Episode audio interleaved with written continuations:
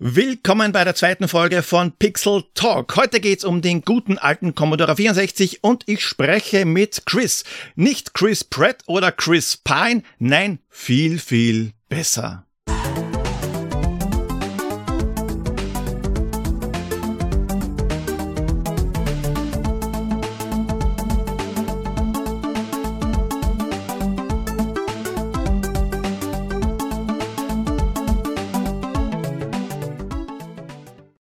Hallo, lieber Chris, schön, dass du da bist.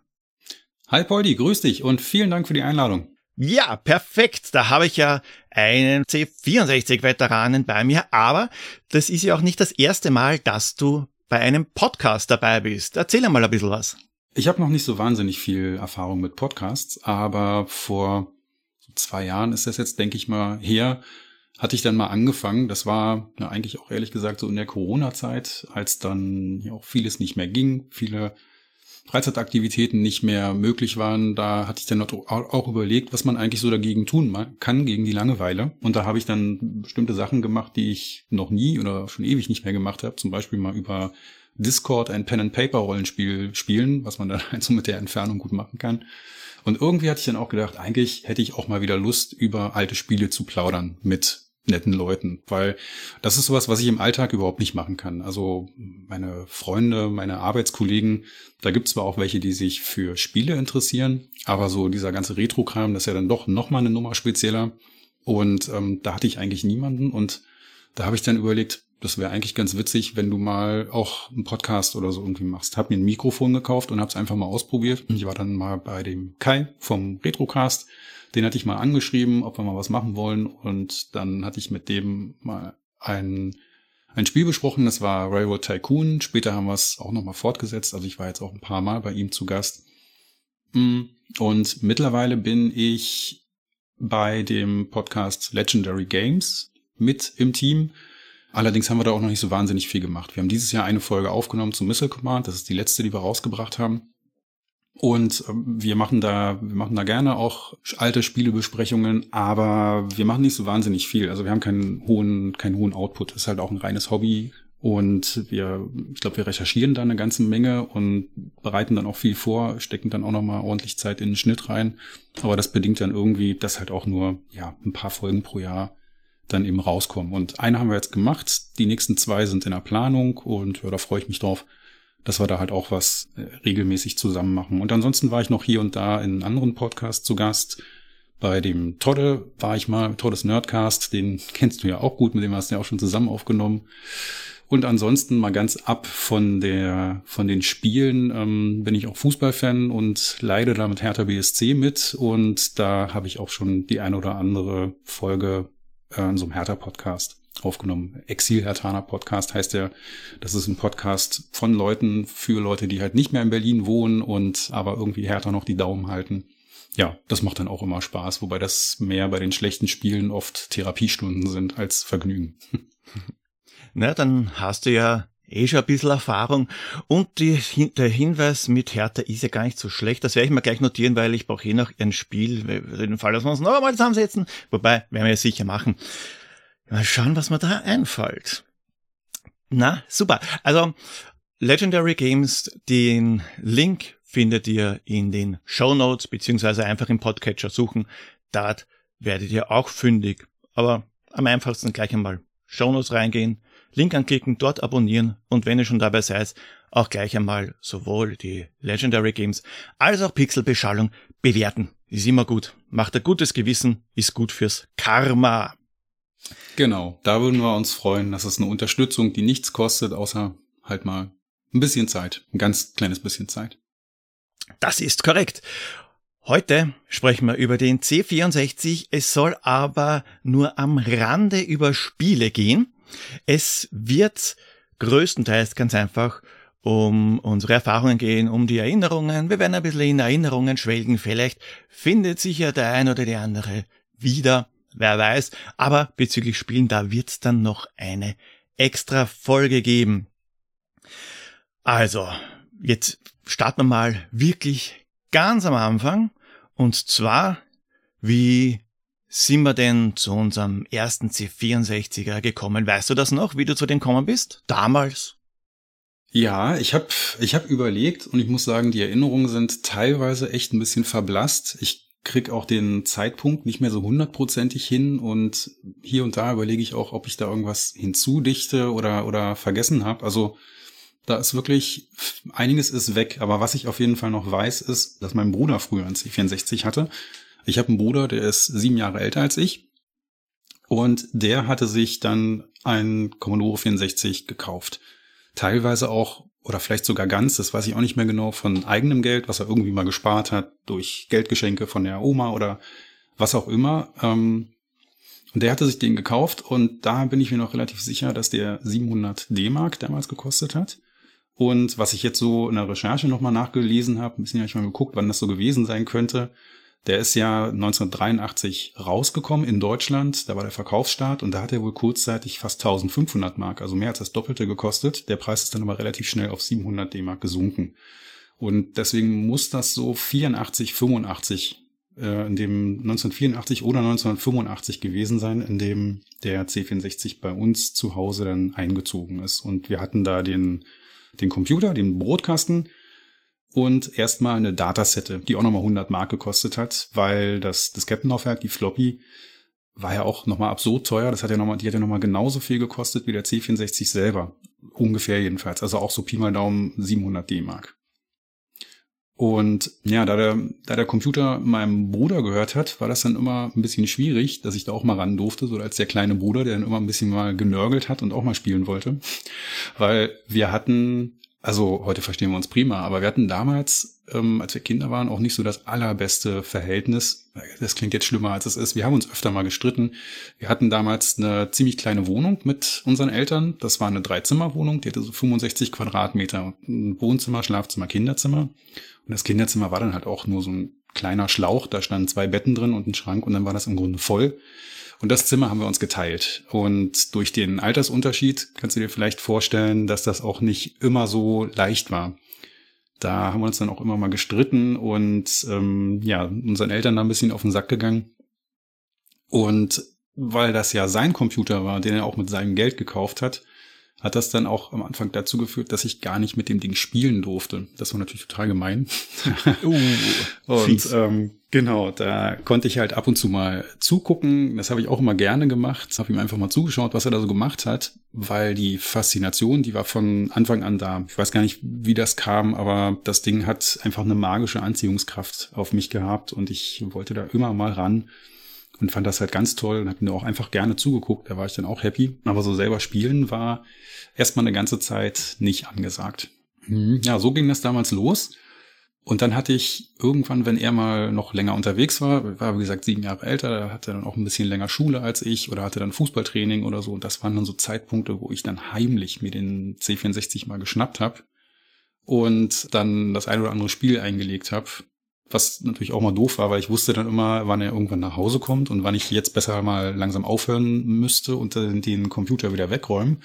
Und da die Spiele auf der Datasette ja schon immer zehn Minuten oder länger geladen haben, war da nicht so wahnsinnig viel mit Spielen dann irgendwie, irgendwie zu tun. Aber so ging das so langsam los. Ich hatte dann das war nochmal der Zeitpunkt, wo ich überlegt habe, wann war das eigentlich? Ich habe nämlich in meiner Erinnerung 86 zu Weihnachten einen Atari 2600 geschenkt bekommen. Das war diese, der, der hieß äh, Junior, das war also diese kleinere Variante mit so einer Metallblende, wo so ein Regenbogenstreifen drauf war.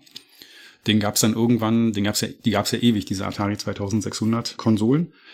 Und den hatte ich dann zu Weihnachten bekommen, als ich zehn war. Und da war ich dann auch, da war ich dann zwar auch happy, und hatte dann halt meine eigene und musste dann oder wollte dann auch gar nicht mehr so wahnsinnig viel mit dem C64 von meinem Bruder spielen. Aber naja, wenn man so die Leistung zwischen den beiden Kisten vergleicht, dann äh, hatte ich da natürlich doch immer das Nachsehen. Ne? Ich war zwar happy, dass das meine Konsole ist, dass ich mit der dann auch alleine spielen kann und meine eigenen Spiele habe, aber so ein bisschen neidisch hat man dann trotzdem immer auf den C64 geschaut. Ja, der Atari, der hat zwar auch einen gewissen Charme, aber ich glaube, das ist ein Charme, den versteht man erst, wenn man älter wird und den Atari früher gehabt hat. Äh, kann man schon gut vorstellen als Kind, wenn man mit seinem Atari 2600 spielt mit der Blockgrafik und den piepsenden Sounds und daneben der große Bruder mit dem Commodore 64 ja, etwas höher auflöst, ähm, schönere Farben hat und vom Sound, ja, rede ich gar nicht. ja, kann ich verstehen, dass man da neidisch wird. Mhm, Da, genau. Da, da habe ich schon mehr Glück gehabt. Bei mir war es so, dass eigentlich unerwartet mein Vater mit einem Commodore 64 nach Hause gekommen ist. Ich hm, hatte den vorher eigentlich nie am Schirm. Es hat mich der Computer selbst auch eigentlich gar nicht interessiert. Ich habe nur auch auf einen Atari 2600 gespielt, aber nicht zu Hause, sondern bei einem Kumpel, der dann gehabt. Mhm. Da habe ich schon mit Begeisterung gespielt. Outlaws zum Beispiel, was ja eigentlich sehr, ja, von der Technik her primitiv ist aus heutiger Sicht, aber es war super damals. Ja. Äh, und deswegen, ich war zwar schon fasziniert, also eben kommen mit dem Commodore 64 und da war schon ein Floppy-Laufwerk dabei. Wir waren aber auch erst später dran. Das muss so um die 1989 gewesen sein. Und ich habe aber nur zuschauen dürfen. Und äh, ich sage mal, mein Vater, der war zwar Elektriker, aber in Sachen Computertechnik, da war er nicht so wirklich bewandert und mh, naja, das Verständnis hat ihm ganz einfach gefehlt, weil das Schwierige war ja schon einmal, ein Spiel zu laden. Aber da steht ja rein theoretisch in der Betriebsanleitung drinnen. In der Betriebsanleitung steht doch drinnen, Load, Anführungszeichen, Programmname, Anführungszeichen, Beistrich 8. Und das soll auch eingeben, halt mit Programmname. Und dann hat er logischerweise nichts gefunden, weil kein Spiel drauf war mit Programmname. Bis er, bis, er dann, bi- bis er dann doch mal den Stern eingeben hat. Und das allererste Spiel, das ich gesehen habe am C64er, war Alien Syndrome. Ein ziemlich schweres Spiel. Gibt's eine Folge dazu? Ich glaube sogar, ja. Pixelbeschallung. Habe ich schon eine Folge dazu gemacht. Ich weiß es aber nicht auswendig, welche Episode. Hört es euch am besten an. Da könnt ihr nachher, was das für ein Spiel ist. Aber es ist ziemlich, ziemlich schwer. Und das zweite, das ich gesehen habe, eben auch noch nicht gespielt, war Gianna Sisters. Und das war auch das letzte, das ich für längere Zeit gesehen habe. Weil bei Gianna Sisters, das ist reingeladen worden, gestartet, dann ist der Anfangsbild kommen, also nicht das Intro-Bild, sondern eben schon im Spiel, die kleine Gianna und aus.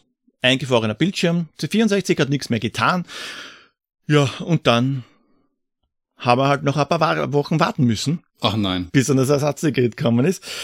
Und das war auch noch kurz davor, wo es geheißen hat, ja, jetzt darfst du auch einmal spielen. Also das war ein bisschen, hm?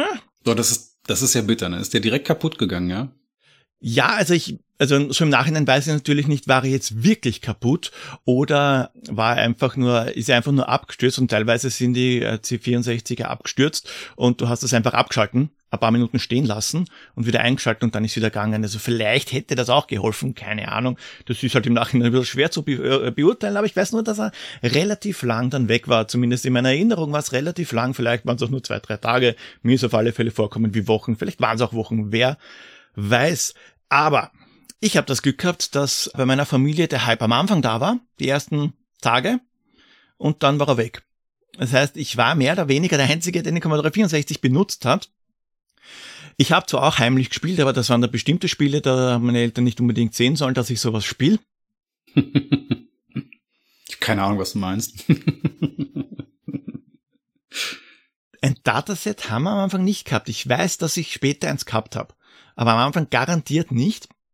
Ich glaube, das habe ich mir von meinem Taschengeld irgendwann später nachgekauft. Warum auch immer. Keine Ahnung. Vielleicht wollte ich es einfach haben, weil es irgendwer anderer gehabt hat oder ich habe es geschenkt gekriegt. Wer weiß.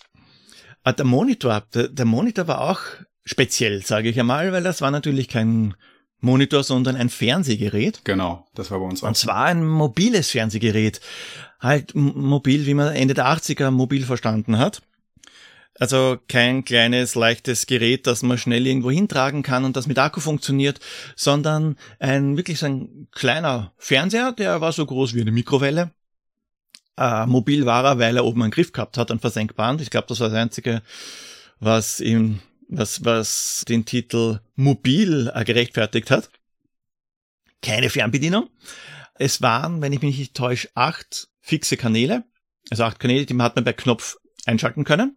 Es waren so Einrastknöpfe, immer wenn man einen drückt hat, ist der andere rausgesprungen und mittels so einen Stift, Mm, Das kenne ich auch noch. also so als wie so ein Kreuzschraubenzieher, da hat man die Sender einstellen können. Ja, genau. Was ja, äh, das war so Ja, ich habe einen Commodore 64 gehabt und habe mich nachher begnügt, weil ich lustig gefunden habe, dass man auch zwei oder drei Knöpfe gleichzeitig reindrücken kann. Wenn man dann einen drückt, springen alle raus. Ich habe ich lustig gefunden. Wollte ich auf die Spitze treiben und habe irgendwann mal alle reindrückt. Das war dann ein Problem, weil dann war kein Knopf mehr frei, den wir drücken. Jetzt können das alle rausspringen. Ich habe den Fernseher kaputt gemacht und dann war wieder eine Zeit lang kein Commodore 64 angesagt. Aber ja, Blödheit muss halt ab und zu bestraft werden. Das ist echt herrlich. Ich kann mich, ich kann mich da wirklich noch dran erinnern, das fällt mir jetzt gerade ein. Wir hatten früher einen Schrebergarten und da stand halt auch so ein Fernseher und der hatte genau die gleiche, also genau die gleiche Technik. Knöpfe für die Programme zum Reindrücken und ja, mit so einer Art, also das war so ein rotes Plastikteil, was aber im Grunde auch aussah wie ein Kreuzschraubenzieher, den hätte man wahrscheinlich auch nehmen können. Damit konntest du die Frequenzen einstellen. Und dieses mehrere Programmknöpfe drücken auf einmal, das habe ich natürlich auch gemacht. Das fand ich auch lustig. Aber ich glaube, ich habe immer nur zwei gedrückt und nicht alle. da habe ich ja Glück gehabt. ja, also ich glaube, meine Mutter weiß bis heute nicht, dass ich das war. Ich, ich glaube, ich glaub, sie glaubt bis heute, dass das beim Putzen passiert ist. Ich glaube, mein, ich bin mir gar nicht sicher, aber ich glaube, mein Bruder weiß auch nicht, dass ich früher heimlich an seinem C64 gespielt habe. Das ist ja jetzt eine schöne Beichtfolge hier für uns beide. Ach, den Podcast hört eh keiner. also ich weiß zumindest, dass ihr meine Mutter nicht hören wird. Also. ja, mein Bruder auch nicht. Es sei denn, wir schicken ihm den Link und ähm, sag ihm, du, ich wollte ja schon immer mal was erzählen. habe mich die letzten 40 Jahre nicht getraut. Solltet ihr das hören, es tut uns wahnsinnig leid. Absolut, genau. Aber ihr seid auch in irgendeiner Art selber schuld. Also meine Mutter nicht, aber dein Bruder hätte doch freundlicher sein können und sagen, ja, komm, das spielen.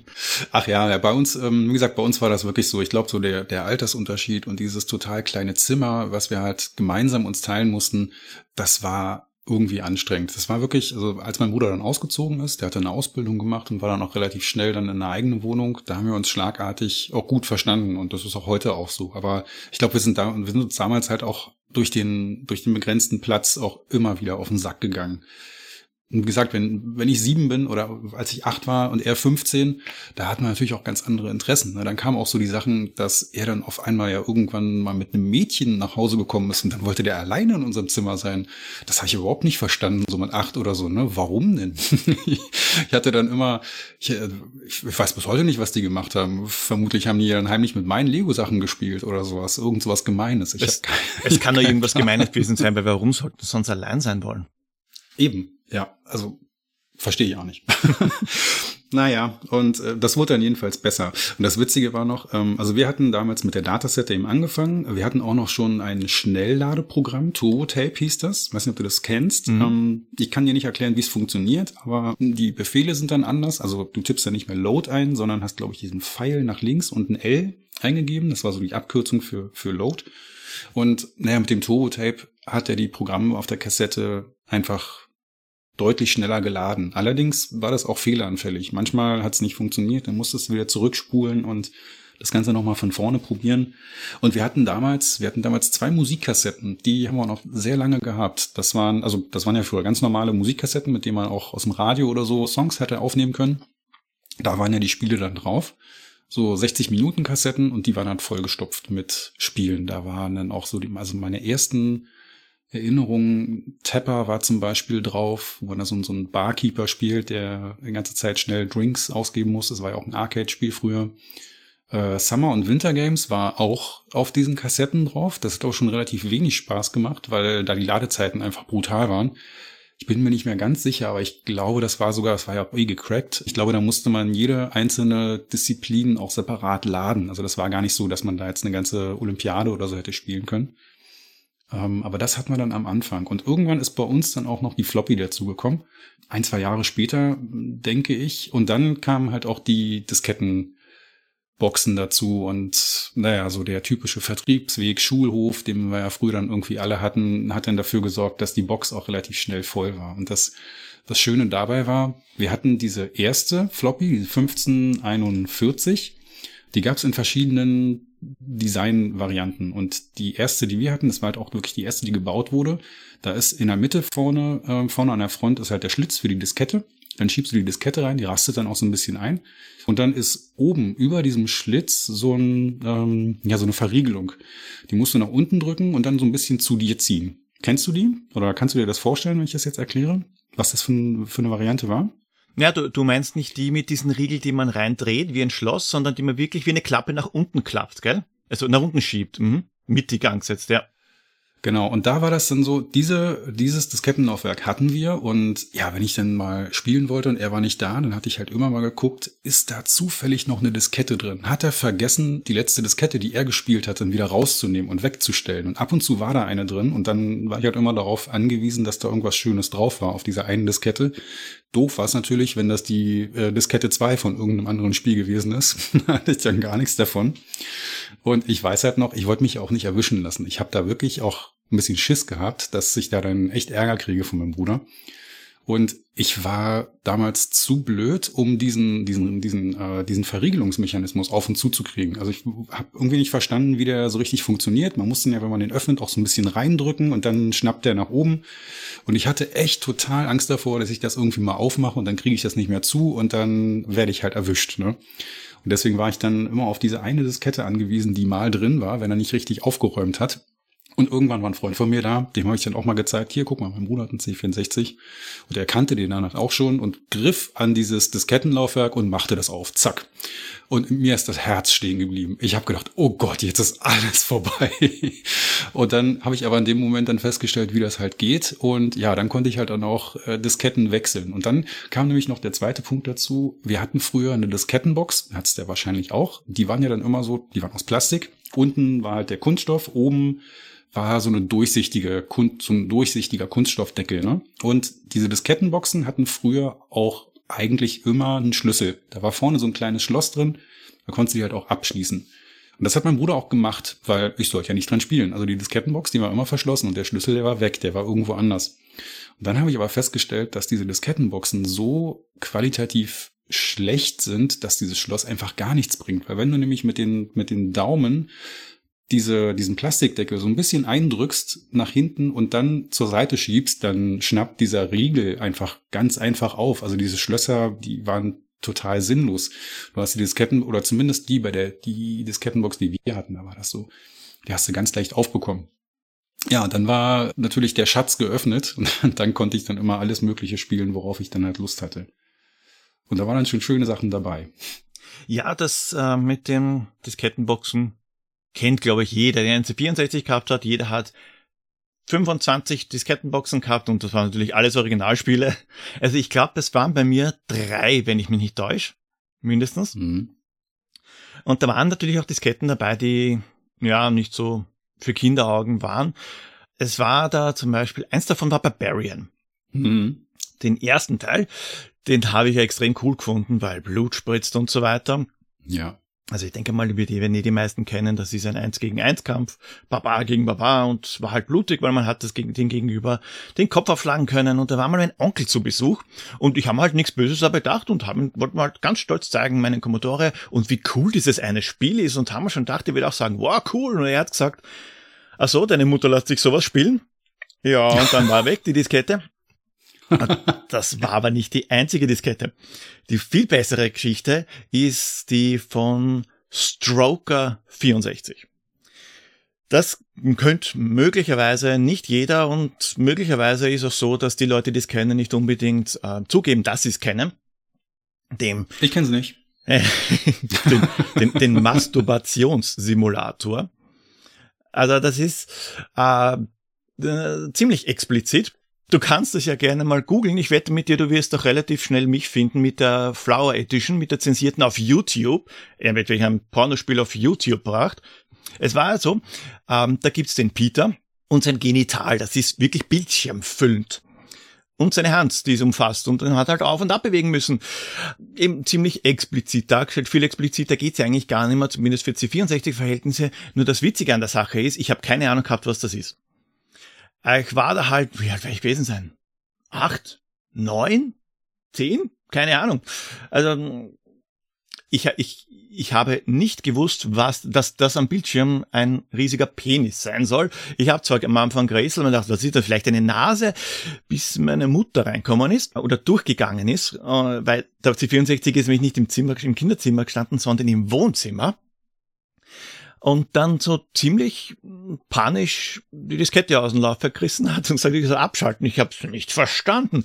Im Nachhinein dann natürlich schon, aber ja, weg war Stroker 64. Die Pubertät kann man ohne Simulator schaffen, sage ich einmal.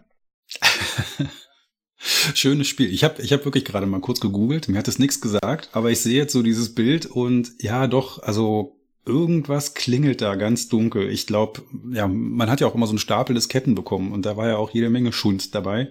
Also qualitativ gesehen und da war dann halt auch manchmal sowas dabei und ich glaube, ich, glaub, ich kenne das auch, ja. Was ich hatte, das kennst du bestimmt auch, das hieß schlicht und einfach Sex Games. Sagt dir das was? Ah, das ist das so, die Figuren ausschauen wie von Werner oder? Ja, genau. Das ja. ist so eine ganz komische Comic-Grafik und da siehst du halt dann auch ähm, ja zwei Personen oder ich glaube im letzten Bild sogar mehr, ähm, die dann halt in irgendeiner Stellung äh, sich da gerade miteinander vergnügen. Und das ist halt im Prinzip auch sowas wie die Castlon oder so. Da musst du halt einen Joystick wie so ein Bekloppter rütteln, damit die sich dann halt bewegen und dann, dann siehst du da so eine, dann, dann füllt sich da, da so ein Balken. Das ist wahrscheinlich die, die, der Orgasmusbalken gewesen oder so, ich weiß es nicht mehr. Und wenn du das dann jedenfalls geschafft hast, dann, ähm, dann gab es da, glaube ich, so, so ein Glöckchen im Bild oder so, ich weiß es nicht mehr. Und dann ist die nächste dann ist das nächste Bild aufgedeckt worden. Also am Anfang war das immer so, du hast da zwei, zwei Figuren gesehen, die da miteinander Spaß hatten und mehrere Fragezeichen daneben. Und diese Bilder, die wurden dann halt aufgedeckt. Also dann war es halt die nächste Stellung, äh, in der die beiden da irgendwas miteinander getan haben. Ja, das war auch so ein Spiel, das hatte ich irgendwann auch. Und das hat aber, haben meine Eltern Gott sei Dank, glaube ich, nie entdeckt. Es ist kurios, was es damals für einen Schund gab, ne? Das ist wirklich unglaublich. Ja, mit denen hat man sich teilweise wirklich die Zeit vertrieben, in welcher Form auch immer. Äh, aber wo äh, Decathlon, das wäre so ein, so ein, so ein typisches Joystick-Killer-Spiel. Mhm. Es geht ja am Anfang noch, aber zum Schluss der 1500 Meter Lauf, mal abgesehen davon, dass dann da die Hand abfällt, ist dann oft der Joystick abgefallen, weil er gebrochen ist. Besonders wenn man irgendwelche minderwertigen Joystick gehabt hat. Der hat ja klumpert gegeben, so viel Billigware, aber auch so viel Verschiedenes und Obskures. Also ich habe da, äh, jeder kennt natürlich den Competition Pro. Mhm. Ich muss mich outen, ich mag ihn nicht. Ich weiß, es, er, er kommt ein Arcade-Stick noch am nähersten, aber ich finde ihn zum Spielen irgendwie ungeeignet, so Jump'n'Runs zum Beispiel. Ich bin da kein Fan von. Ich bin da eher Fan der Quickshot-Serie. Mhm. Da gibt's auch viele Sachen. Also den Quickshot 2, der eher so schmal ist. Mein Lieblingsjoystick ist der Python heißt er. Ich glaube Python 1. Ach, das hätte ich mir vielleicht aufschreiben sollen. Der hat nicht diese Kanten, sondern ist eher, ja, runder, sage ich jetzt einmal. Aber nicht ganz rund. Der ganz runden gibt's ja auch. Das ist der Quickshot 9. Der Twitter hat mir, hat mir das äh, Yesterplay gesagt, wie der im Volksmund auch Tittenstick genannt. Und wenn man wenn, wenn man sieht, wie der ausschaut, dann kann man auch verstehen, warum. Der schaut nämlich aus fast wie ein riesiger Trackball. Also er ist wirklich mhm. groß, dieser Joystick, hat riesige Tasten und hat oben etwas, das schaut, naja, schaut eigentlich eher aus wie ein Buzzer von einer Quizshow. Eben so, ein, so eine halbe Kugel. Die hat man aber nicht drehen können, sondern eben wie ein Joystick kippen. Nach oben, unten, links und rechts den hat ein, äh, ein Freund von mir hat den gehabt. Ich weiß nicht, für was man diesen Joystick verwenden kann. Ich kann mir eher vorstellen, dass es da, wenn dann eher geht, um Zugänglichkeit Computer für körperlich Eingeschränkte, weil eben auch die Tasten so groß sind, weil ansonsten für den normalen Gebrauch, wobei es ja andere Obskuritäten gegeben hat. Es hat auch gegeben, das war auch von Quickshot, ein Gamepad. Das Gamepad ist weiß leider nicht, wie dieses Quickshot Gamepad heißt. Aber, also ich schicke dir jetzt gleich einmal live hier im Podcast, schicke ich dir ein Bild davon. Ähm, das habe ich mir irgendwo gespeichert und ich finde es jetzt nicht. Okay, ich schicke dir kein Bild davon, ich, ich wollte auch gerade zwischengrätschen und sagen, ich habe mein Handy auf Flugmodus, damit sie nicht nebenbei klingelt. Also das wäre jetzt eh nicht angekommen. Dann, dann beschreibe ich es am besten. Das, man kann es eh recht schön beschreiben. Und zwar, man kann sich die Steuerelemente vorstellen wie bei einem Gamepad. Mhm. Links Steuerkreuz, rechts sogar zwei Knöpfe. Mhm. Allerdings hält man das Ganze nicht wie ein Gamepad, sondern das Ding hat links und rechts einen Griff, dass man dieses Gamepad so hält wie, wie den Lenker von einem Fahrrad oder Motorrad. nur nicht so weit auseinander, damit es vielleicht natürlicher wäre, sondern wirklich nur in der Größe eines Gamepads. Mhm. Es ist sehr seltsam, das ganze Ding kom äh, komplett äh, unergonomisch. Ich kann mich dran erinnern, dass ich das einmal in der Hand hatte. Ich hoffe, ich habe es nicht selber gehabt. Aber ich, ich habe das garantiert, ich habe damit garantiert einmal gespielt. Wobei Gamepad und Commodore 64 sich ja sowieso eher bedingt vertragen, weil Commodore 64, man hatte ja nur einen Feuerknopf, keinen zweiten. Das heißt, springen wir meistens nach oben. Genau. Und mit einem Gamepad springen, wenn man nach oben drücken muss, ist nicht so ein Vergnügen, sage ich einmal. Nee, das macht heute keinen Spaß mehr. Ich habe irgendwann mal ähm, auch nochmal Turrican gespielt. Das war ja auch ein ganz tolles C64-Spiel, also war ja auf dem Amiga, da habe ich es eher gespielt. Aber da ist es ja auch so, dass du so schräg nach oben drücken musst zum Springen. Und dann gab es jetzt irgendwann vor ein, zwei Jahren kam dieses Turrican Flashback nochmal raus. Ne? Da haben sie die alten Turrican-Spiele nochmal neu aufgelegt. Ich habe es für die Nintendo Switch. Und da habe ich mich so gefreut, dass die die, also das ist ja die Originalfassung von damals, aber die habe ich mich so gefreut, dass sie die Steuerung geändert haben. Da waren sie nämlich so schlau und haben dann gedacht, naja, wir haben jetzt mehrere Feuerknöpfe, wir legen jetzt den Sprung auch auf X oder Y, keine Ahnung, auf irgendeinen Knopf und das macht es wirklich leichter. Und das ist jetzt so bei, bei alten C64-Spielen, bei Jump and Runs, bei Giant Sisters ist es ja auch so, dass du da so schräg nach oben drücken musst zum Springen. Ne? Das ähm, macht mir heute auch nicht mehr so richtig viel Spaß das wäre wirklich mit zwei, mit zwei verschiedenen Joy äh, Feuerknöpfen wäre das besser gewesen. Die Joysticks hatten ja meistens auch zwei Knöpfe, aber die waren halt gleich belegt. Ne?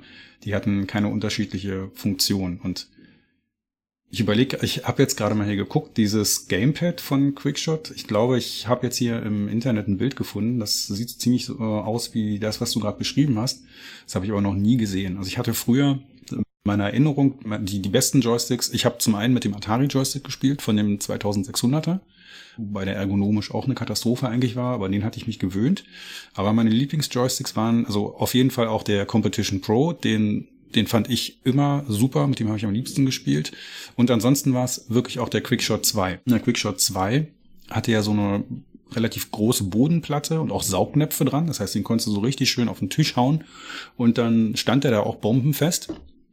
Und dann hatte der äh, oben einen Feuerknopf am Daumen und am Zeigefinger ne, vorne.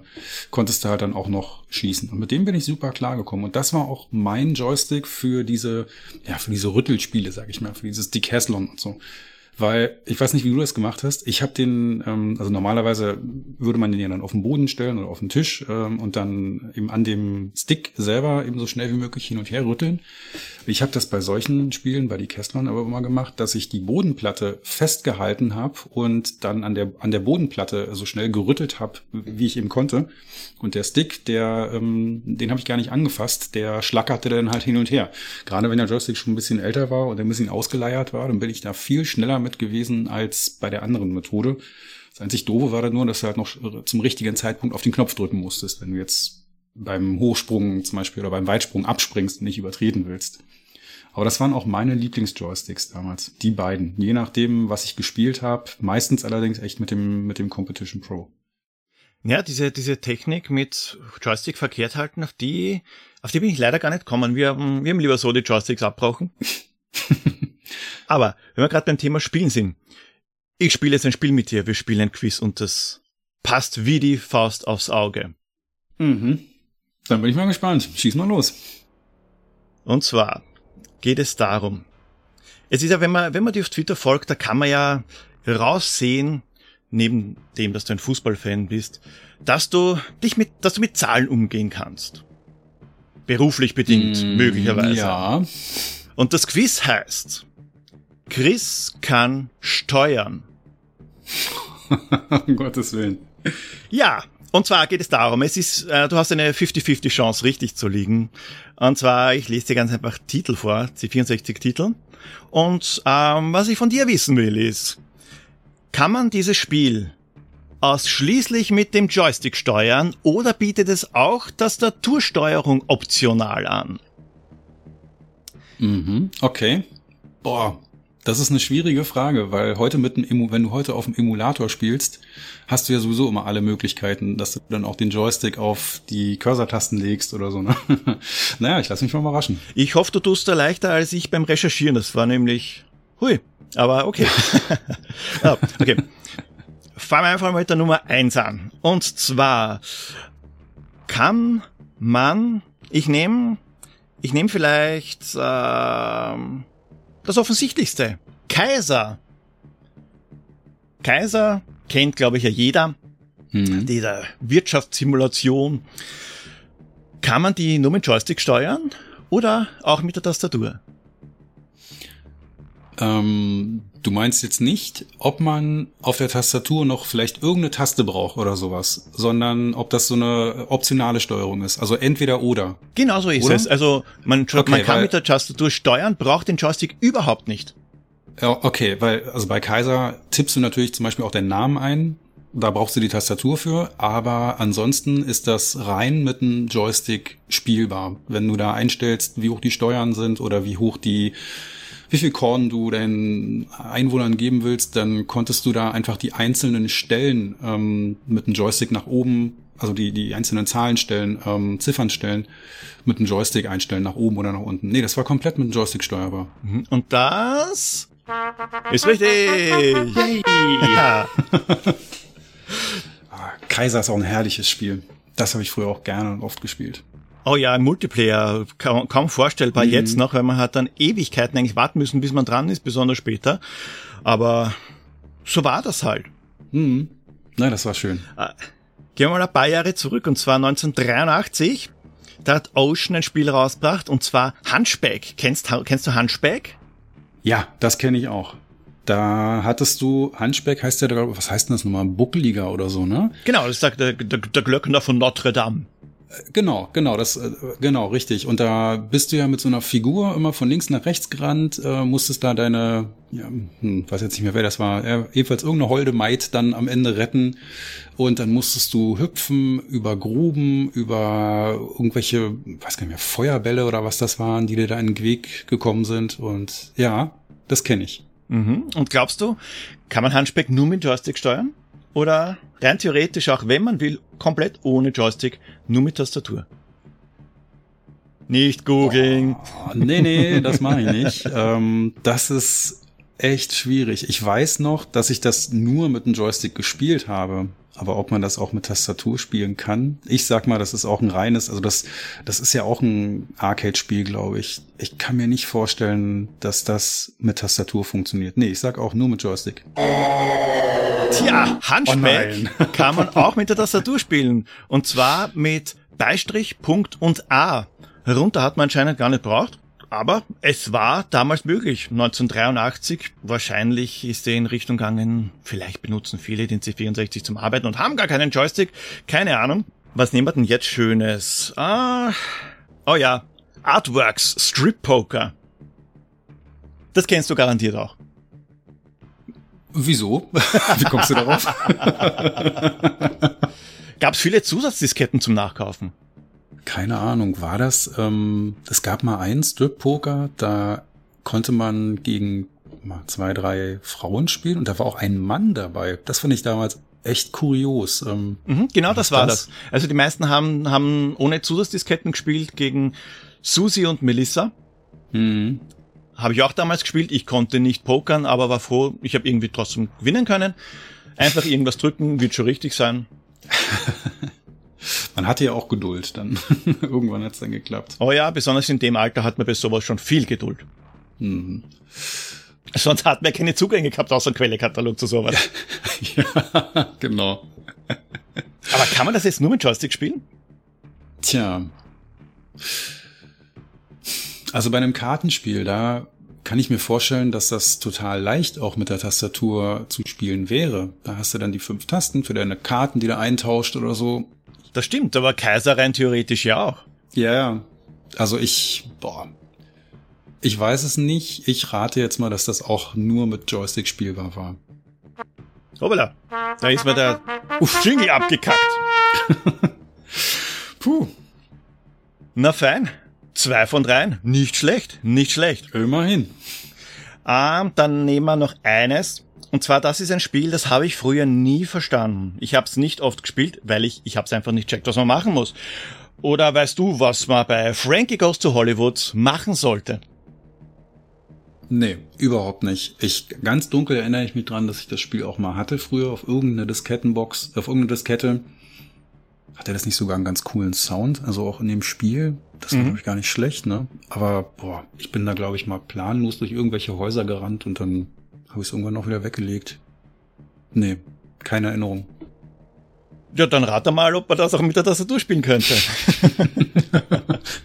Raten ist das richtige Stichwort. Weiß ich jetzt wirklich überhaupt nicht. Ich, ich, du hast jetzt eins mit Tastatur, zwei mit Joysticks. Ich, ich schieß mal den Ausgleich. Ich sag, das geht auch mit Tastatur.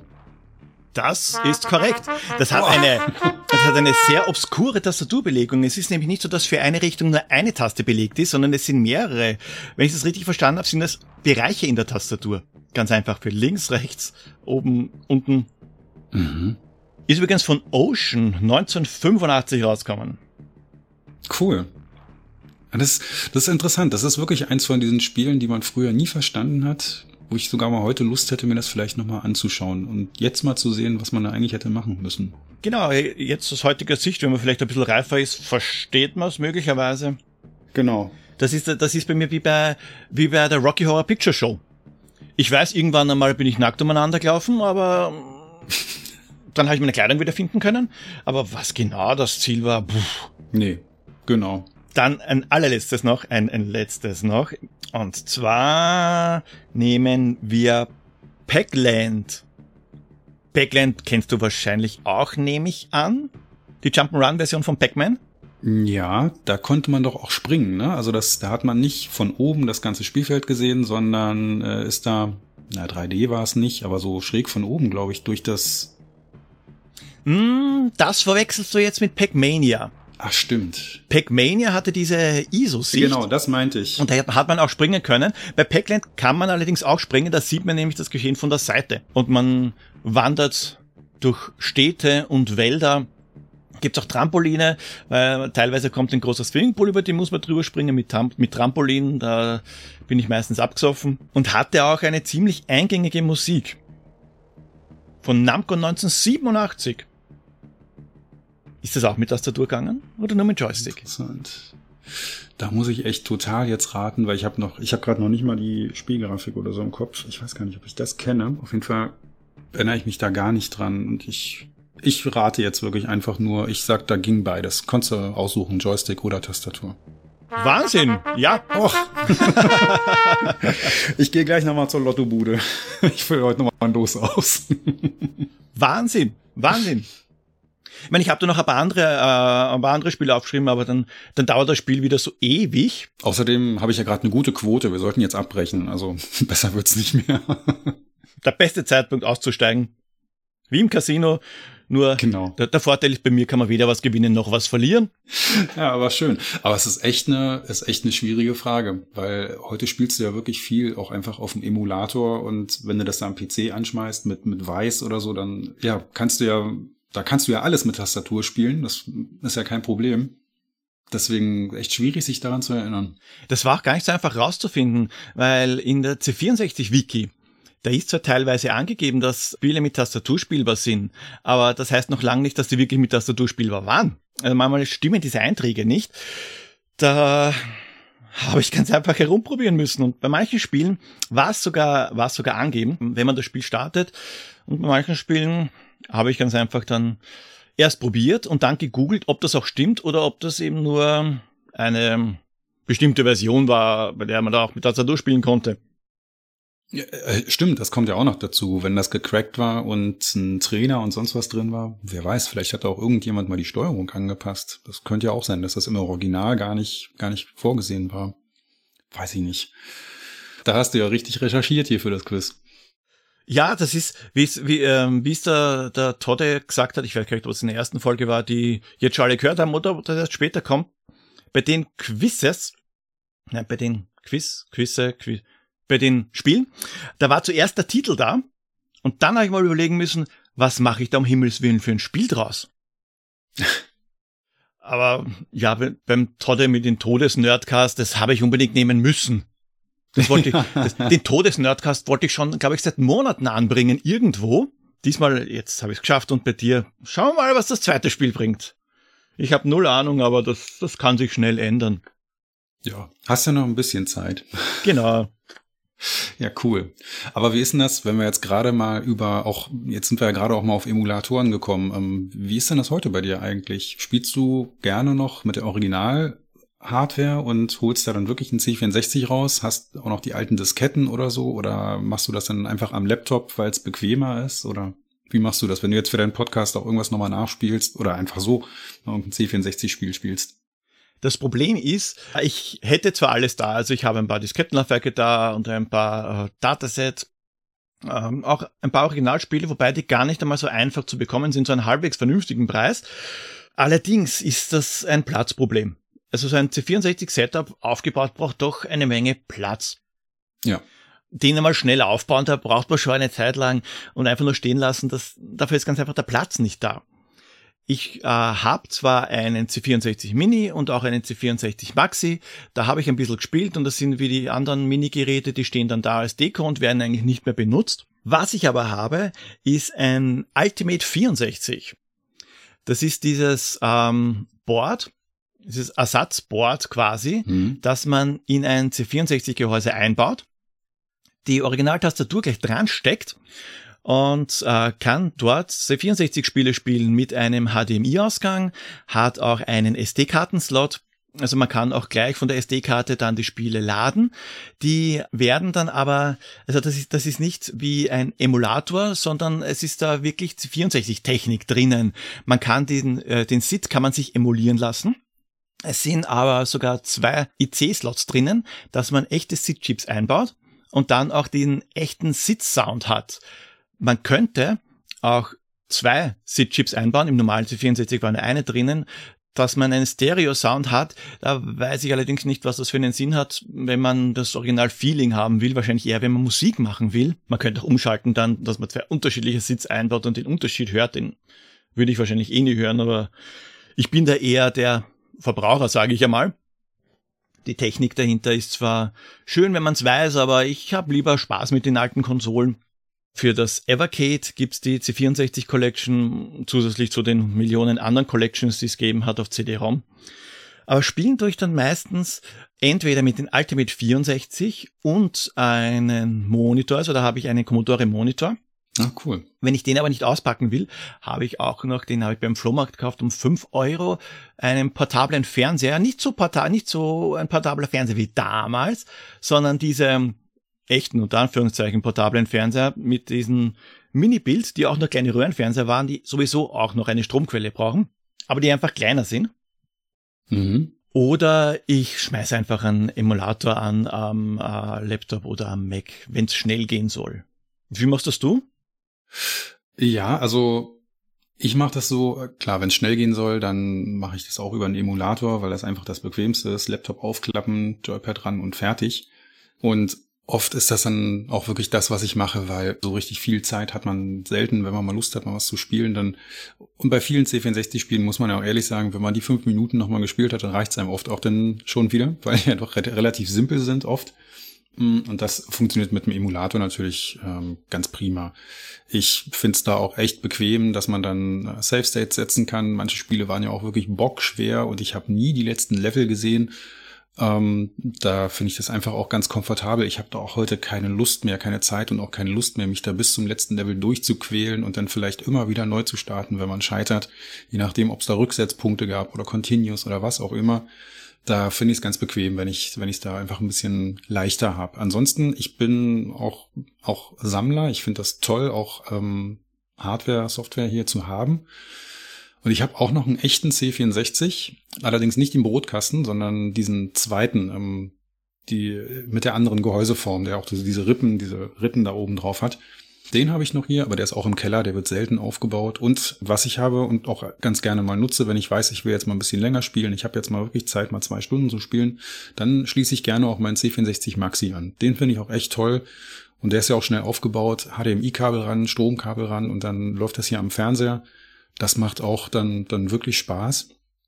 Und da kannst du ja über den USB-Stick auch alle möglichen Spiele ähm, raufpacken, die du halt noch irgendwie hast. Bist ja auch nicht auf die, auf die Auswahl angewiesen, die bei dem, bei dem C64 Mini oder Maxi dabei war. Das macht, das macht halt immer noch Spaß. Das mache ich wirklich noch sehr, sehr gerne. Ich hatte irgendwann mal die Idee, mir selbst so ein Ding zu bauen und habe mir mal bei eBay ein C64 gekauft, ein Gehäuse. Da war das, das äh, Mainboard war weg. Da war einfach, das war das nackte Gehäuse inklusive der Tastatur und alles andere war raus. Das sah aber ganz gut aus, hat auch wirklich nur, ich weiß nicht mehr, 10, 15 Euro gekostet oder so, das war also kein Geld. Und da hatte ich dann mal ein Raspberry Pi einge eingesteckt. Platz ist dafür genug für dieses kleine Ding. Und es gab noch eine Platine, die hieß, es hieß, glaube ich, Kira oder Kira oder so. Die habe ich mir gekauft und damit konnte man dann die Originaltastatur vom C64 dann auch mit dem Raspberry Pi benutzen. Und das fand ich damals ganz cool. Das ist auch noch ein Zeitpunkt gewesen, da gab es diese C64 Mini und Maxi noch nicht. Da habe ich mir also quasi meinen eigenen C64 Maxi gebaut. Aber ja, irgendwann hatte ich da dann auch das Interesse daran verloren. Das war, da war das Basteln halt schön und als das dann fertig war, habe ich es auch kaum noch irgendwie genutzt. Ja. Ja, das ist bei mir auch oft so, wenn ich Sachen selber baue, da ist das Basteln das Schöne. Genau. Und wenn es dann fertig ist, dann ist das Interesse nicht mehr da. Da erinnere ich mich an den, ähm, ich habe mal baut einen Flipper, so einen virtuellen Flipper, wirklich in einem Flipper, in einem, in einem Pinballgehäuse, also so riesig, habe ich monatelang dran gebaut. Mit insgesamt drei Displays waren da drinnen und echte Relais für das Feedback, dass das Klacken auch wirklich drin ist mit einer zweiten Soundkarte, dass der eine Sound, der vom Tisch kommen soll, wirklich nur vom Tisch kommt und so. Cool. Ja, dann war's fertig und dann habe ich ein paar Mal damit gespielt und dann war das Interesse eher weg, war dann verflogen. Habe ich dann zu guter Letzt verkauft an einen, nein, das war nicht wirklich ein Sammler, aber doch ein Spieler, sage ich einmal, der wohnt am Land draußen, hat einen Keller, das waren, da waren zwei, drei Arcade-Maschinen und auch drei, vier Flipper. Und da hat das Ding super reinpasst. perfekt, da ist das Ganze in den besten Händen. Und bei mir, mal abgesehen davon, dass äh, vergammelt, schade um das schöne Stück, ist auch im Weg herumgestanden. Also wir haben leider kein Haus, sondern eine Wohnung und da, ja, da braucht sowas doch einiges an Platz. Ja, total. Also kann ich, kann ich voll nachvollziehen. Das ist bei mir, wie gesagt, auch so. Im Prinzip kennt man das ja auch schon von früher mit seinen Lego-Steinen. Da hat ja das Basteln, das Bauen eigentlich auch immer viel mehr Spaß gemacht als das eigentliche Spielen. Wenn dann dann so eine Stadt oder was auch immer eben fertig war, ja, dann stand sie da halt eigentlich rum. Und ähm, das ist dann halt bei mir auch so ein bisschen. Und der Platz ist hier halt auch einfach ein Problem. Wir haben auch eine Wohnung ähm, ja, und da steht halt bei mir auch viel von dem Kram, den ich habe. Ähm, das steht hier irgendwie im, im Schrank oder unterm Bett. Da ist halt auch noch Platz bei uns. Da kannst du auch noch einige Kisten äh, runterstellen. Da stehen auch noch ein paar Konsolen. Aber naja, wie du schon sagst, ob man die dann einfach mal für zehn Minuten Spielen rausholt oder sich dann doch die Mühe halt nicht macht. Meistens bleiben sie dann halt doch stehen. Aber da ich auch gerne sammel, freue ich mich da halt dann auch einfach drüber, wenn die, wenn die Sachen hier sind und wenn ich die im, im Regal angucken kann. Was ich noch ganz witzig finde, ist, als der Amiga 500 irgendwann gekommen ist, der kam ja 1987, glaube ich, auf den Markt.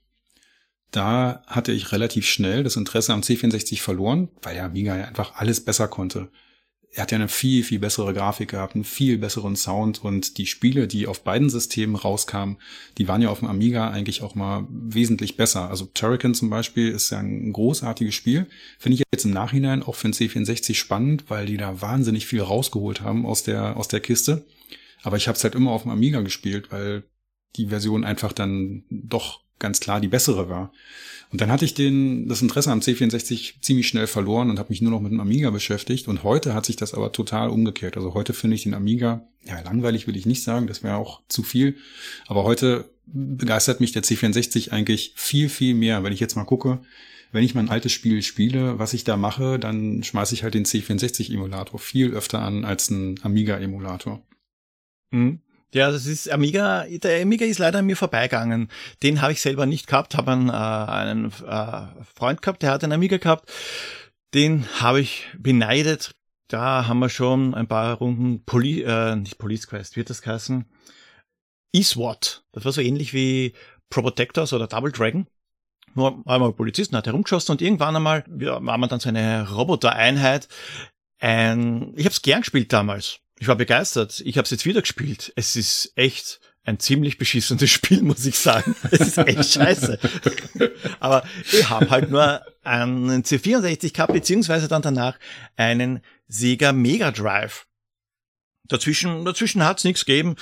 Da hat das dann auch aufgehört mit den, mehr oder weniger aufgehört mit Freunden zu spielen. Beim C64er habe ich zumindest zwei C64 Freunde gehabt. Das war einer war der Gerald, mit dem habe ich oft gespielt, aber viel intensiver war die C64-Beziehung meinem äh, Freund Edi, da haben wir wirklich Ewigkeiten gespielt. Und der hat das Problem gehabt, dass irgendwann einmal bei seinem C64 der Joystick-Port 2 kaputt war.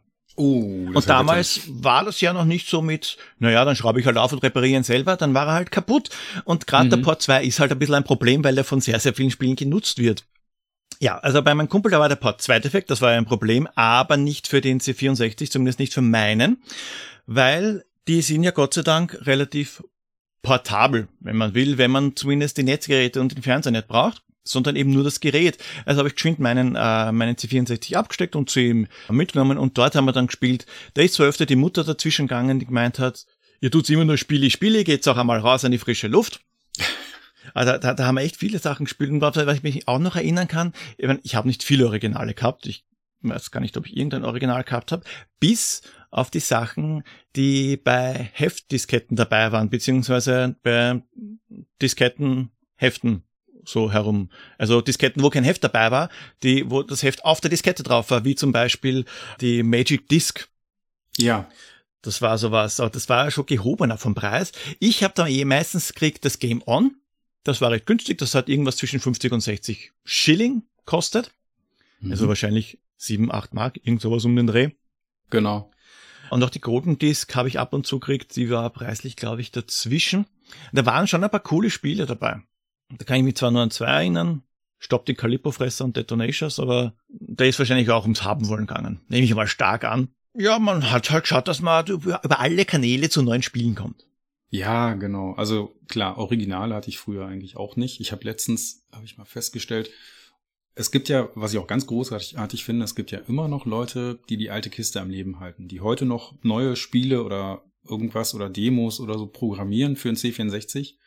Und da, krieg, da kriegst du ja über itch.io zum Beispiel auch ähm, so einiges. Und ich habe dieses letztes Jahr, glaube ich, mehr Originalspiele für den C64 gekauft als in meinem ganzen Leben zuvor. Also auch als in den ganzen 80er Jahren, weil da war, ja, das weißt du ja, das ist ja nur so gewesen, da war der Vertriebsweg halt der Schulhof.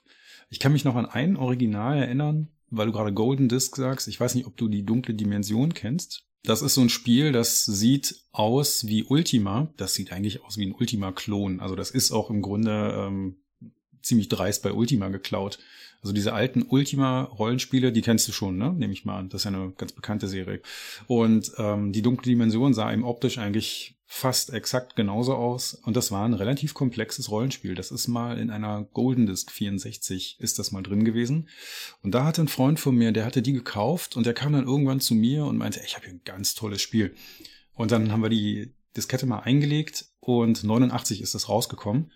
Und da war ich auch völlig baff, weil ich weiß noch, dass mich diese Ultima-Rollenspiele als Kind eigentlich irgendwie fasziniert haben. Ich fand das toll, spiele auch heute gerne noch äh, Rollenspiele am Computer. Und ich fand diese Ultima-Sachen früher irgendwie spannend, aber ich habe die nie gespielt, weil die ja doch sehr komplex waren und da war die Sprachbarriere einfach zu groß. Also ich weiß gar nicht, wie das bei euch in Österreich ist. Ich habe in der Schule früher, in der fünften Klasse, glaube ich, angefangen mit Englisch. Vorher gab es gar keinen Englischunterricht. Und bis ich dann so gut Englisch konnte als Kind, dass ich ähm, halt auch in einem Spiel oder dass ich einen englischen Text, den man dann wirklich auch verstehen muss, dann, dass ich da auch durchsteige und nicht nur wie bei irgendwelchen anderen Spielen ähm, ja einzelne Worte ähm, wie Game Over oder Continue oder sowas mir erklären kann. Das geht ja relativ schnell.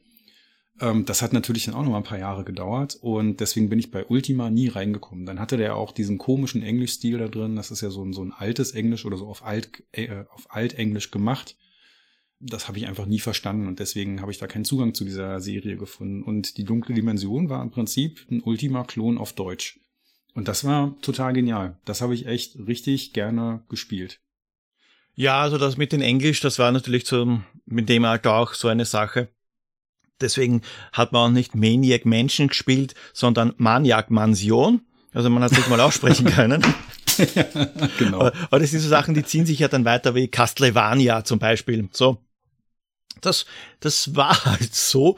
Das war so, genau. Ich habe auch immer ähm, nie, natürlich nie Dick, äh, Decathlon gesagt. Das heißt ja auch Zehnkampf äh, übersetzt, aber das wusste ich damals natürlich auch nicht, sondern ich habe, ähm, also ja, was man dann sagen würde halt, äh, Decathlon. Genau. Aber das Doofe, das Doofe war, dass es auf unserer Diskette, oder war das sogar, vielleicht war es sogar noch eine Kassette, ich weiß es nicht mehr, da war noch ein Schreibfehler drauf. Also da hat dann äh, mein Bruder, glaube ich, die ähm, Kassette beschriftet und da stand, er hatte, er hatte, er hatte dann einfach die Buchstaben verwechselt und dann hieß das immer Deklaton. Und das war dann halt immer, das war jahrelang Deklaton. Das hat lange gedauert, bis ich irgendjemand mitbekommen habe, dass das gar nicht so heißt. Soll ich dir was Lustiges sagen? Das war nicht nur bei dir so. Ich glaube zwar nicht, dass die Buchstaben vertauscht waren, aber ich bin mir hundertprozentig sicher, dass ich das auch immer, äh, dass ich, äh, dass ich auch immer dekla, was, jetzt kann ich es gar nicht mehr nach. Deklaton. Genau, Deklaton gesagt habe. Wahrscheinlich, vielleicht, vielleicht, weil sie das auch einfacher ausspricht, wenn man es so falsch ausspricht. Ja, das, das kann sein. Das Schwierige an der Sache ist, auch wenn ich diese Titel jetzt noch erwähne, teilweise im Podcast, muss ich mich so anstrengen, dass ich sie eben richtig ausspreche und nicht falsch, so wie es damals war. Absolut, das ist bei mir auch so. Das ist auch so, ja, aber, aber klar, so ist man es halt gewohnt und so hat man sich's gemerkt. Das ist so ähnlich, wie wenn du jemanden jahrelang gesiezt hast und irgendwann schwenkt man mal aufs Du über oder so. Da rutscht dir das Sie dann ja auch noch mal x-mal raus, bis das dann irgendwann drin ist, ne? Ja, das stimmt. Tja, kann man nichts machen. Aber wir wissen jedenfalls alle, was wir meinen. Das Schöne ist ja, wenn, wenn wir die Spiele alle falsch aussprechen, ich glaube auch die, die den Podcast hören, die wissen ganz genau, was es ist und haben es im Zweifel genauso ausgesprochen. Ich habe, ich weiß nicht, ich weiß nicht, ob du da auch ähm, ein paar Versuche gestartet hast, aber ich habe auch ab und zu versucht zu programmieren oder Listings abzutippen, die im 64er abdruckt waren zum Beispiel. Da, da hat es auch extra Editoren dafür gegeben. Die haben dann seine Checksumme ausgespuckt für die Zeilen, dass man genau weiß, okay, wenn die Checksumme passt, dann ist die Zeile korrekt. Ja, der liebe kleine Poldi, der hat sich nur gedacht, nö, das brauche ich nicht. Ich, ich habe ja auch so äh, und die Fehlersuche war dann immer lustig, weil ohne Checksummen dann den Fehler, den Tippfehler rauszufinden, wenn der nicht unbedingt in der, in der Zeile war, wo der Syntax-Error ausgespuckt, ausgespuckt worden ist. Ja, da das war halt 64er-Listing so eine schöne Bibel gehabt. Das große C64er-Buch, das hat, glaube ich, knapp 1000 Seiten es schaut wirklich aus wie eine Bibel, extrem dick, mit dünnen Seiten. Habe ich von meinem eigenen Taschengeld gekauft und war echt stolz auf das Buch. Aber viel programmiert habe ich trotzdem nicht. Gerade mal diesen Commodore-Ballon, den, glaube ich, jeder programmiert hat, der mal irgendwas abtippen wollte. Mm, den kenne ich auch, ja. Und an zwei Sachen kann ich mich noch erinnern. Das eine war so ein, so ein, äh, so ein Mindmaster-Klon. Also mal die richtigen, richtige Kombination von Farben erraten muss. Und da habe ich einbaut, ganz raffiniert. Wenn man eine bestimmte Punktezahl erreicht hat, hat das Spiel ein Passwort ausgespuckt und dieses Passwort hätte man dann für ein weiteres Spiel äh, gebraucht, und zwar Springvogel. Das war, glaube ich, ein 64er Listing. Das Passwort war Leberwurst. Jetzt kann ich verraten, es ist, ich habe es nicht weiter verwendet, also Online-Banking und so, das sind andere Passwörter. Eins, zwei, drei, vier. das habe ich am Koffer. Das, das Problem war beim Springvogel, das war auch eines von den Listings, wo ich gedacht habe, wer braucht schon diesen, diese blöden Checksummen? Ich habe es nie zum Laufen gebracht, weil irgendein Fehler drin war. Und ja. ich wollte einmal eine C64er Version von Superkrebs programmieren. Weiß nicht, ob du die Spielshow kennst. Die hat sie im deutschen Fernsehen gespielt. Ich glaube, auf ich glaub, bayerischen Rundfunk, wenn ich mich nicht täusche, mit Ingo Dobinski. Das war eine Quizshow. Das Spielfeld, das, äh, das hat aus mehreren Feldern bestanden. Äh, die waren äh, sechseckig, diese Felder. Das eine Team hat von links nach rechts arbeiten müssen, das andere von oben nach unten. Und diese Felder haben Buchstaben gehabt. Und mit diesen Buchstaben haben ganz einfach die Antworten begonnen. Und die Fragen waren dann, welches G hat das und das und das und das gemacht? Und da hat halt dieses Team nachher die Antwort geben müssen. Und dann ist das Feld eingefärbt worden. Und das war dann wie vier gewinnt. Eben Rot hat, glaube ich, von links nach rechts äh, eine Verbindung bauen müssen und Blau von oben nach unten. Und da haben sich die halt auch die Wege verstellen können und so. War recht lustiges Spiel schon und ich wollte das irgendwie nachprogrammieren und habe das aber nie gemacht. Das Einzige, was ich gemacht habe, ist mit den Sonderzeichen, die zur Verfügung gestanden sind, gerade mal das Spielfeld nachgebaut. Aber auch nicht so, dass es ein Programm war, sondern einfach nur, dass es ein Bildschirm war. Also sobald ich abgeschaltet habe, wieder eingeschaltet habe, war es wieder weg. Mehr war es dann auch nicht. Hast du auch irgendwas in die Richtung gemacht oder eher weniger, nur gespielt? Ja, relativ wenig. Also ich bin, ich bin auch immer auf der Seite vom der der Konsumenten letztlich gewesen. Ich habe mich da nicht so richtig mit beschäftigt. Ich habe auch mal Listings abgetippt. Das ging mir dann genauso wie, wie dir. Dann hat irgendwas nicht funktioniert und dann wusste man überhaupt nicht warum. Wenn das in Basic war, konnte man es vielleicht noch mal so ein bisschen nachvollziehen, aber ansonsten, wenn das wirklich nur kryptische Zahlen waren und da war irgendwo ein Dreher drin, das hat man ja nie gefunden. Irgendwann hatte ich dann auch so, einen, so diese, diesen Checksum-Prüfer. Dann ging das ein bisschen besser, aber also das habe ich ab und an mal gemacht, dass ich irgendein Listing aus der Happy Computer oder was man da hatte, dann abgetippt habe, hm, selbst programmieren. Ich fand es irgendwo auch ganz interessant, aber ich bin, also ich bin ja jetzt auch beruflich überhaupt nicht in der IT und ähm, habe da nie so richtig den Zugang dazu gefunden.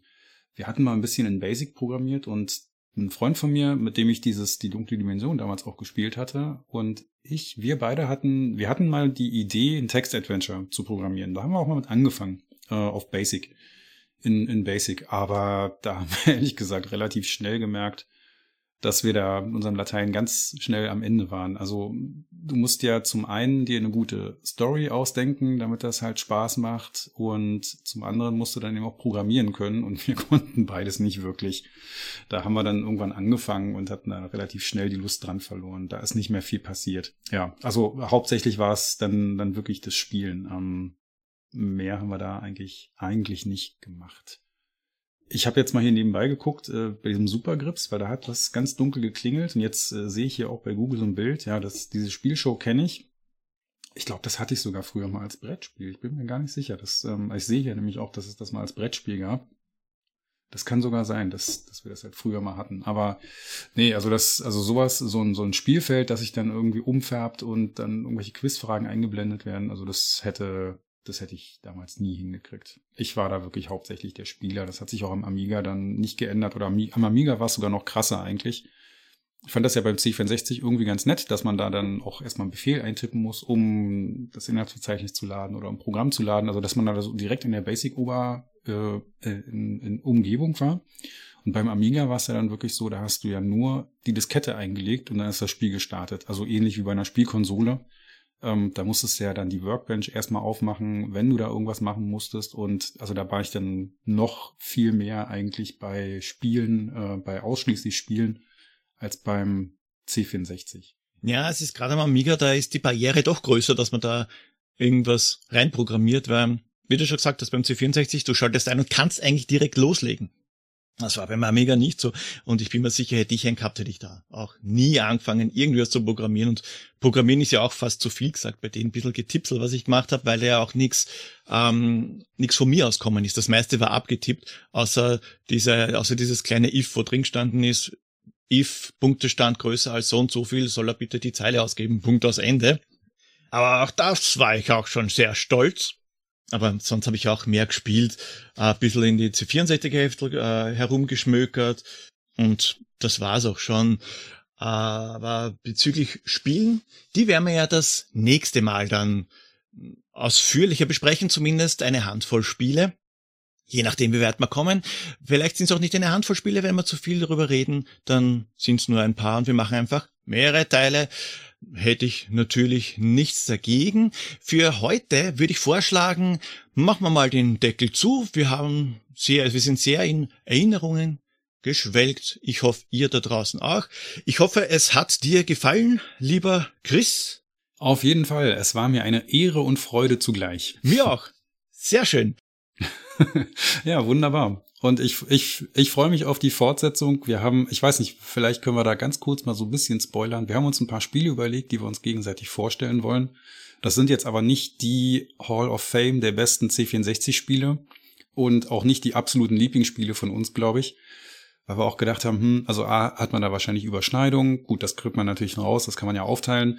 Aber B, finde ich auch, wenn man jetzt so ganz große Klopper wie Zack McCracken oder sowas hat, erstmal hast du die sowieso schon teilweise halt in deinem Podcast besprochen, dann macht es keinen Sinn, da noch mal ein paar Minuten drüber zu schnacken.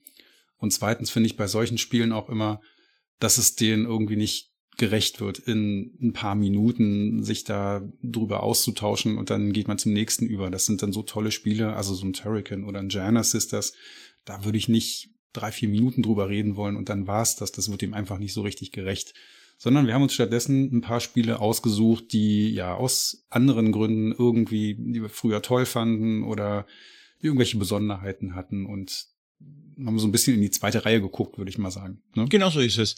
Wie du schon richtig gesagt hast, es gibt halt Spiele, über die kann man extrem viel erzählen, über die muss man auch extrem viel erzählen, weil es wirklich, äh, wirklich Wahnsinnsspiele sind. Das heißt jetzt nicht, dass die Spiele, die wir ausgesucht haben, schlecht sind. Es sind halt einfach nur kleinere Spiele, über die man ganz einfach keine halbe Stunde reden kann.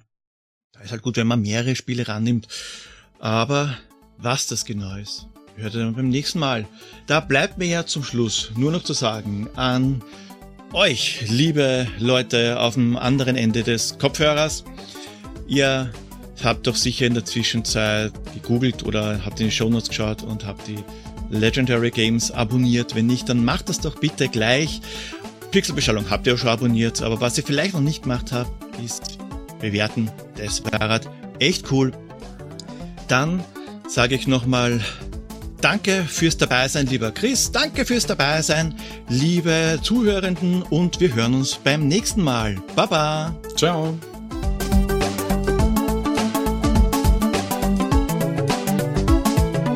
Nicht Chris Pratt, Hemsworth, Hemsworth. Siehst, hätten wir keinen anderen Chris raussuchen können. Ich lasse ihn ganz einfach raus.